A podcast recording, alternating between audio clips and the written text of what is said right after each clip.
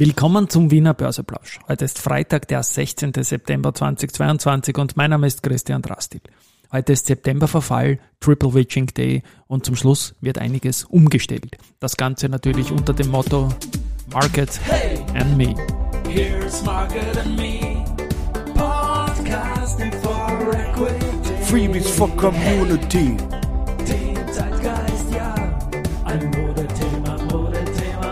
Ja, die Börse als Modethema und die Septemberfolgen des Wiener Börseplausch sind präsentiert von Wiener Berger und Aventa Group. Gut, äh, nicht gut ist der Blick auf den Markt. 6137 ATXDR-Punkte. Nur noch, das ist ein Minus von 1,7 Prozent zu gestern Schluss. Und auf der Verliererseite haben wir die Polytech Group mit minus 3%, die OMV mit minus 2,5%, die Post mit minus 2,5% und auf der Gewinnerseite Caps Trafficcom mit 0,7 im Minus, Flughafen Wien mit 0,4 und Rosenbauer mit 0,4 im Plus. Ja, wie gesagt, heute ist Verfallstag. Äh, es wird Änderungen geben im ATX5. Wir haben ja gesagt, dass die Andritz ähm, quasi die, die Föstalpine ersetzen wird, weil sie einfach eine höhere Streubesitzkapitalisierung haben wird. Ich weiß jetzt nicht, wie viele Leute den ATX äh, 5 direkt tracken. Ich glaube nicht, dass es da heute Effekte geben wird, äh, was die Kurse betrifft der beiden Aktien. Eventuell ein wenig bei den Umsätzen. Im ATX selbst kommt es ja zu keinen Änderungen, aber es verändern sich nur ein paar Streubesitzfaktoren. Und zum einen äh, SIMO, da gehen die, äh, geht der Streubesitzfaktor von 0,6 auf 0,3 runter. Ähm, das heißt jetzt natürlich, dass äh, weniger SIMO künftig im ATX sein wird und da Aktien verkauft werden, aber das Angebot der CPI Property steht dann noch durch die Nachfrist. Insofern glaube ich, dass es da keine kursmäßigen Effekte geben wird.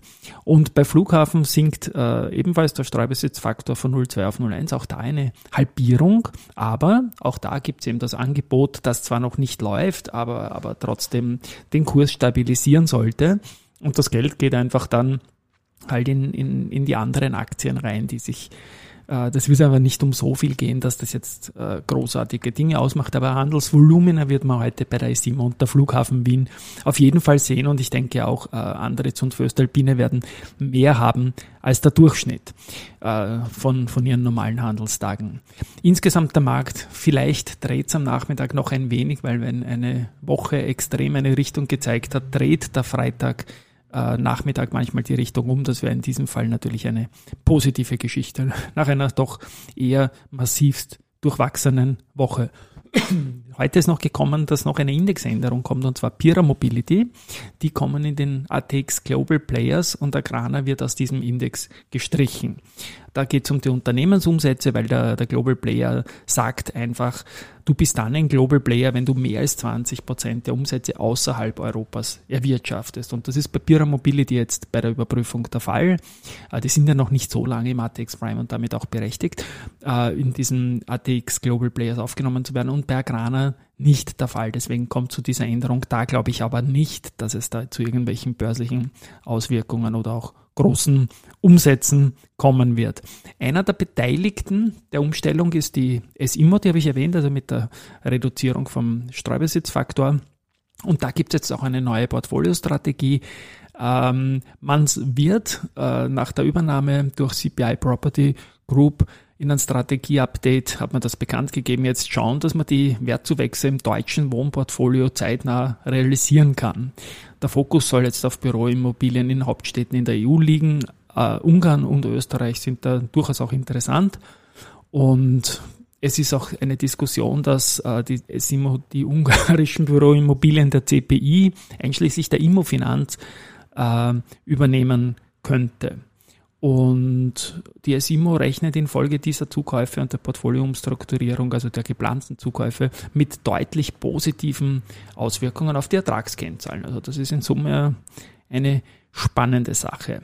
Ja, Warimpex habe ich gestern gesagt, die sind auf einer privaten Sanktionsliste vom Finanzdienstleister SIX Und da gibt's jetzt die erste äh, Reaktion eines Market Makers und zwar wird da die, die Raiffeisen Zentrobank bei 31.10. erst zurücklegen. Ähm, das hat Warimbex gestern in den Raum gestellt, dass das sein kann.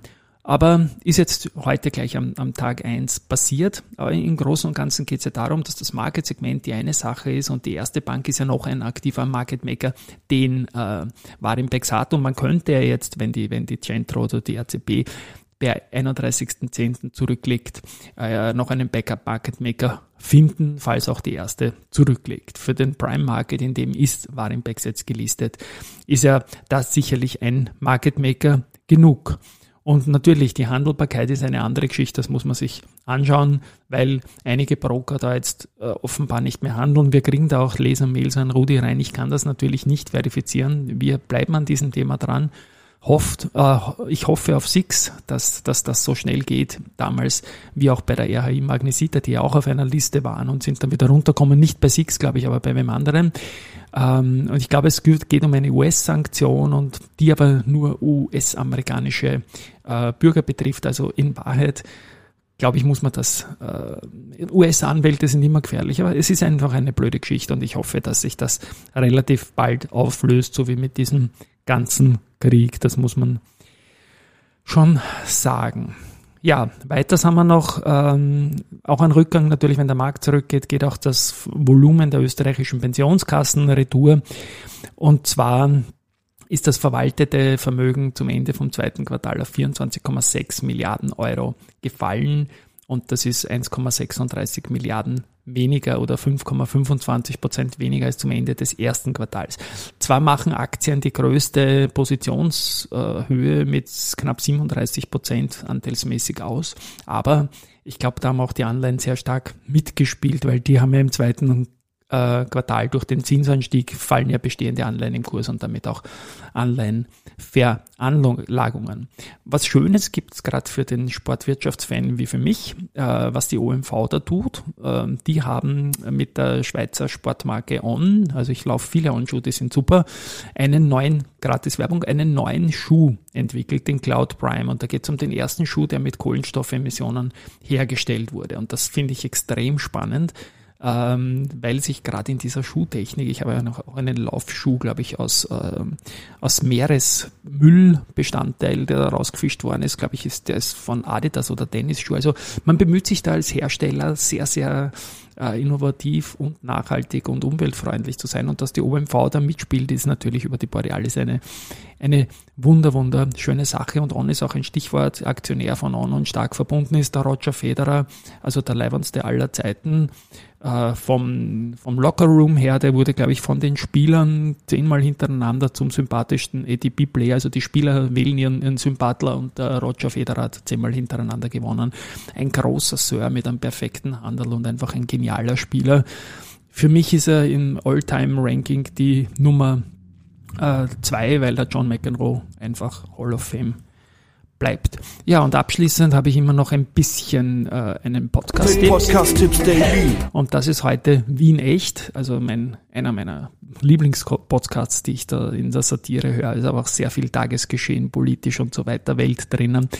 Ähm, Michi Geismeier und Clemens Heupel. Ich Heppel, Heupel nennt er sich selber oft. Aber ich werde es verlinken in den Show Notes und abschließend gibt es noch Research und zwar nochmal zur OMV. Da geht BNP Paribas Exan äh, mit neutral äh, weiter in den Markt und geht aber mit dem Kursziel von 55 doch auf 50 Euro Retour.